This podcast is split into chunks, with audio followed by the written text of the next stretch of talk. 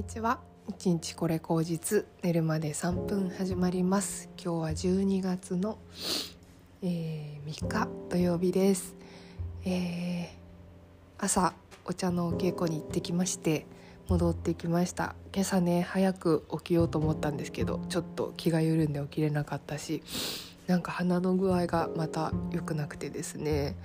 ちょっと今鼻のレーザー治療粘膜を焼くやつをちょっと考えていてなんか8,000円から1万円ぐらいでできるということで、あの1年ぐらいでしか効かないらしいんだけど、まあ、ちょっとこの花粉症だったりとか鼻のグズグズっていうのが一時でも治るんだったらもう安いもんかなと思って今考えているんですけどね朝が辛いんですよね朝すごい鼻がもうブズブズしちゃってくしゃみで起きたりとかするので。これ何なんでしょうね本当花粉症もあるけど気象病なのかな？とかいろいろ考えつつ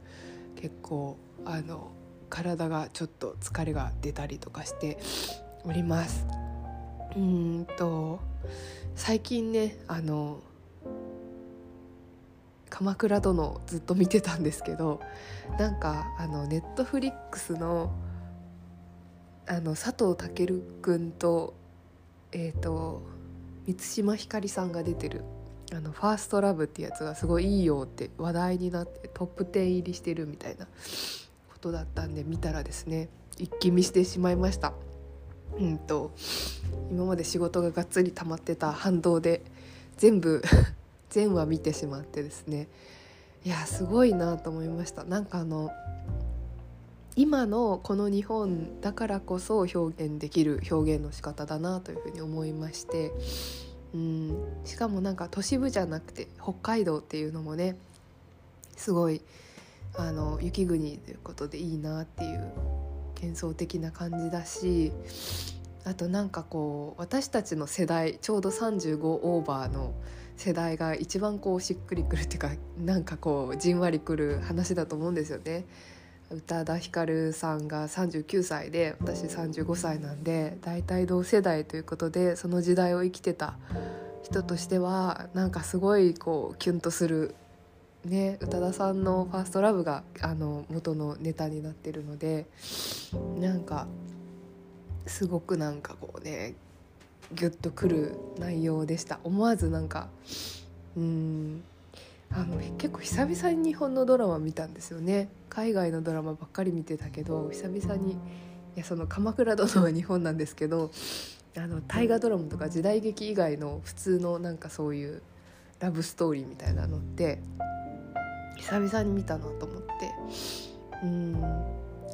私もなんか何がすごかったって多分満島ひかりさんの演技がすごい上手で、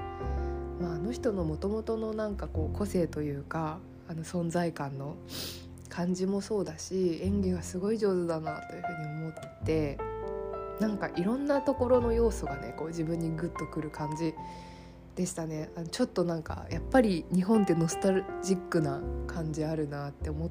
たりとかもしてうん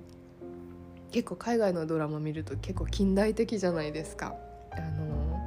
経済が潤ってる感じもするし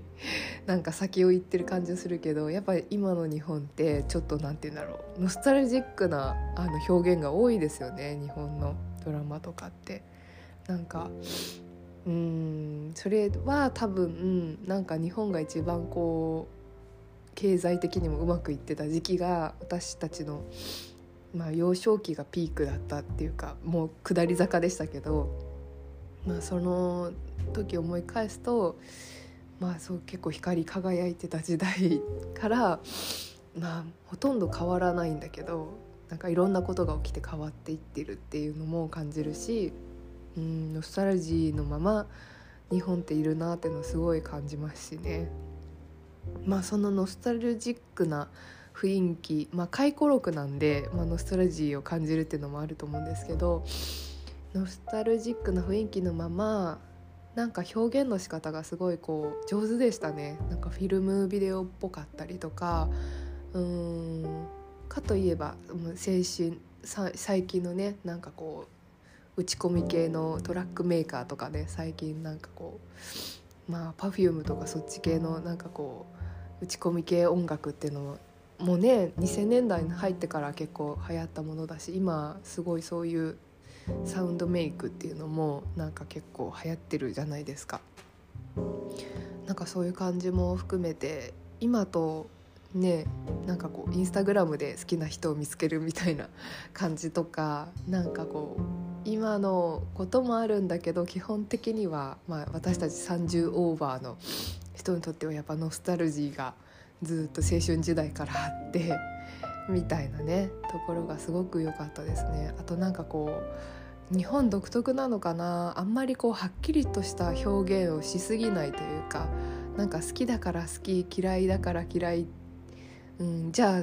どうこうしようっていうのがこうパッキリしてない。徐々に徐々にっていう感じでうんなんかそこですれ違いがあったりとかね。なんかこう人の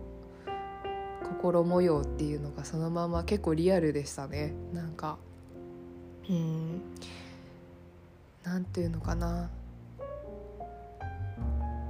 こう距離感があったりとかなんかすごくベタベタしすぎなかったりとかっていう感じとかもすごいなんかリアルだなって思ってうん上手でした。なんかこの人を作ってる人上手だなっていうことしか思わなかったんですけどもうん結構その海外のドラマとか見るとすごいはっきりしてるしなんかパッキリこうこうだからこうだっていう真実味を帯びてるんだけどうん。やっぱなんかそういう世界に慣れてるとあでもこれがリアルの日本人の感覚に近いなっていうのをすごいなんかあすんなりきてそうだなっていうふうに思ったところがあったので なんか是非ねあの乗っかってみるのもいいかなと思うので「ファーストラブ初恋」をあの見てみましたよという話でした。はいそんなわけでですね 今日それを見て昨日見てまたお茶の先生に会ってそしたらもう「鎌倉殿」の話で盛り上がってですね